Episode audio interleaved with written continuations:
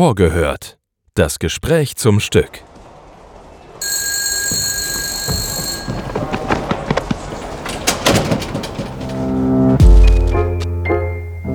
Einen wunderschönen guten Tag, meine sehr verehrten Damen und Herren. Wir begrüßen Sie recht herzlich hier im Schauspiel Frankfurt.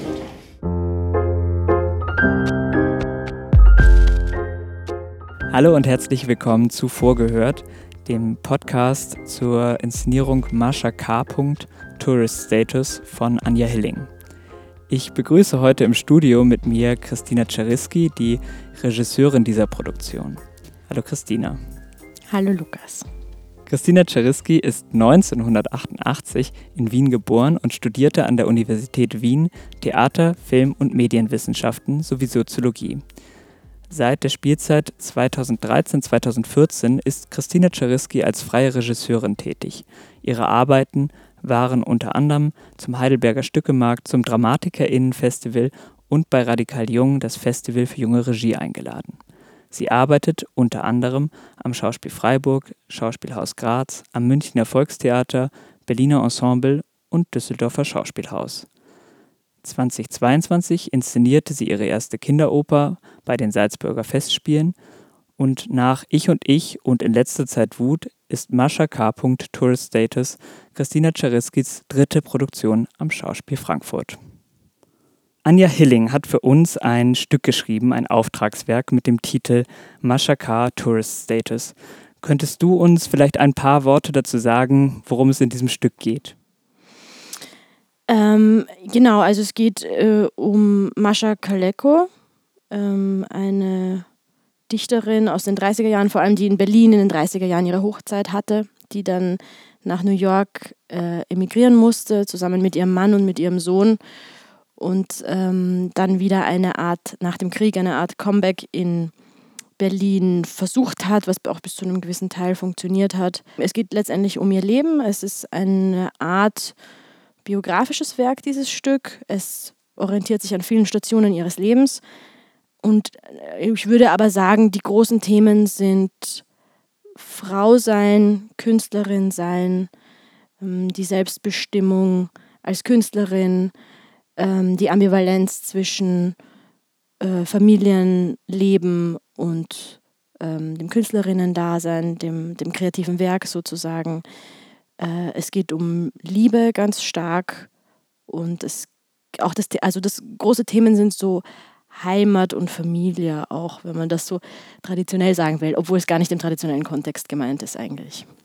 Es geht also um ganz viel. Das Stück ist ja in drei Akte aufgeteilt die jeweils ganz spezifische Lebensstationen von äh, Mascha Kaleko äh, zum Thema haben. Wir beginnen in Berlin, der zweite Teil spielt dann in New York und der dritte Teil in Israel. Hast du, kannst du uns schon ein bisschen was darüber verraten, wie die Inszenierung mit diesen unterschiedlichen Zeitabschnitten umgehen wird? Ja, also ich glaube, das Besondere ist, dass wir drei Maschas haben, die ähm, aber den gesamten Abend, also alle drei Teile, zu dritt bestreiten eigentlich.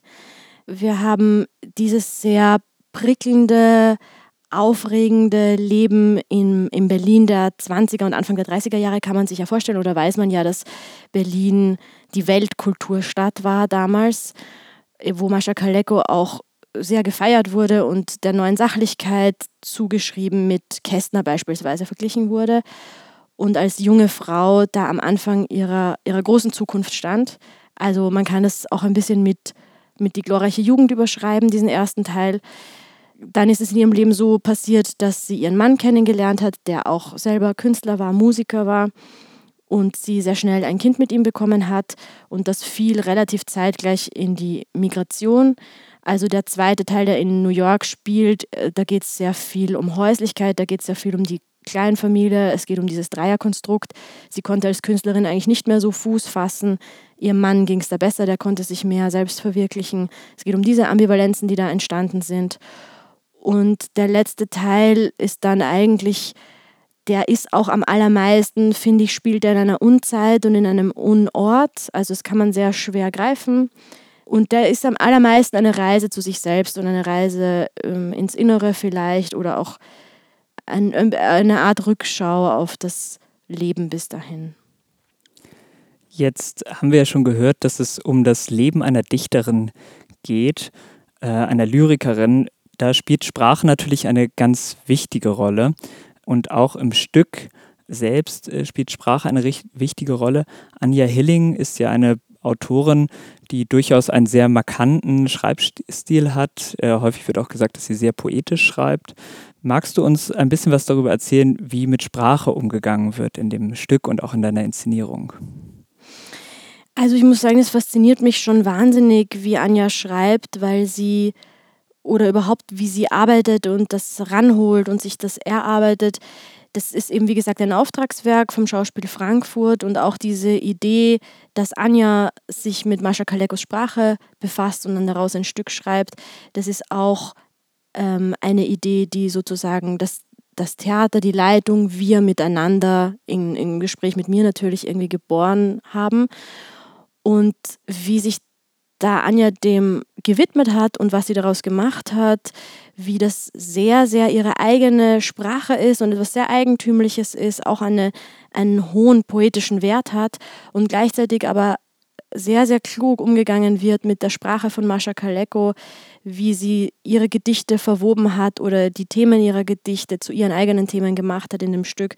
Das ist schon sehr außergewöhnlich. Es ist wirklich ein sehr, sehr guter Theatertext und ein tolles Stück.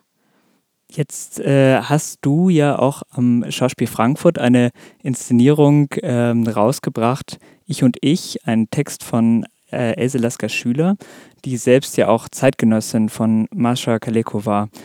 Entdeckst du da jetzt in dem Vergleich dieser zwei Arbeiten oder dieser zwei Texte Parallelen oder auch Differenzen, über die du sprechen kannst? Die Themen sind sehr ähnlich. Also, dass sich als Künstlerin in dieser Männerdomäne im 20er, 30er Jahre Berlin zu behaupten, als jüdische Künstlerin, natürlich ist das Jüdischsein ein großes Thema, ähm, die Migration, dann auch diese neue Heimat Israel, die, glaube ich, sehr schwer anzunehmen war damals, weil sie sehr, sehr anders war als dieses kulturell brodelnde, moderne Berlin war Israel eine Wüste. beide Frauen schreiben sehr stark über das Klima, das sie sehr belastet hat, ähm, über den Wüstensand, der überall reinkriecht, auch als großes Bild und als Metapher. Ähm, also die Themen sind sehr ähnlich, die Sprache ist sehr unterschiedlich, sehr anders.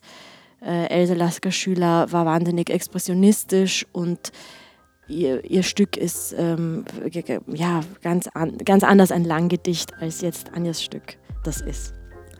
Vielen Dank für das Gespräch, liebe Christina.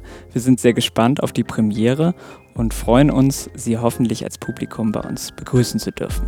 Vielen Dank. Das war vorgehört. Das Gespräch zum Stück.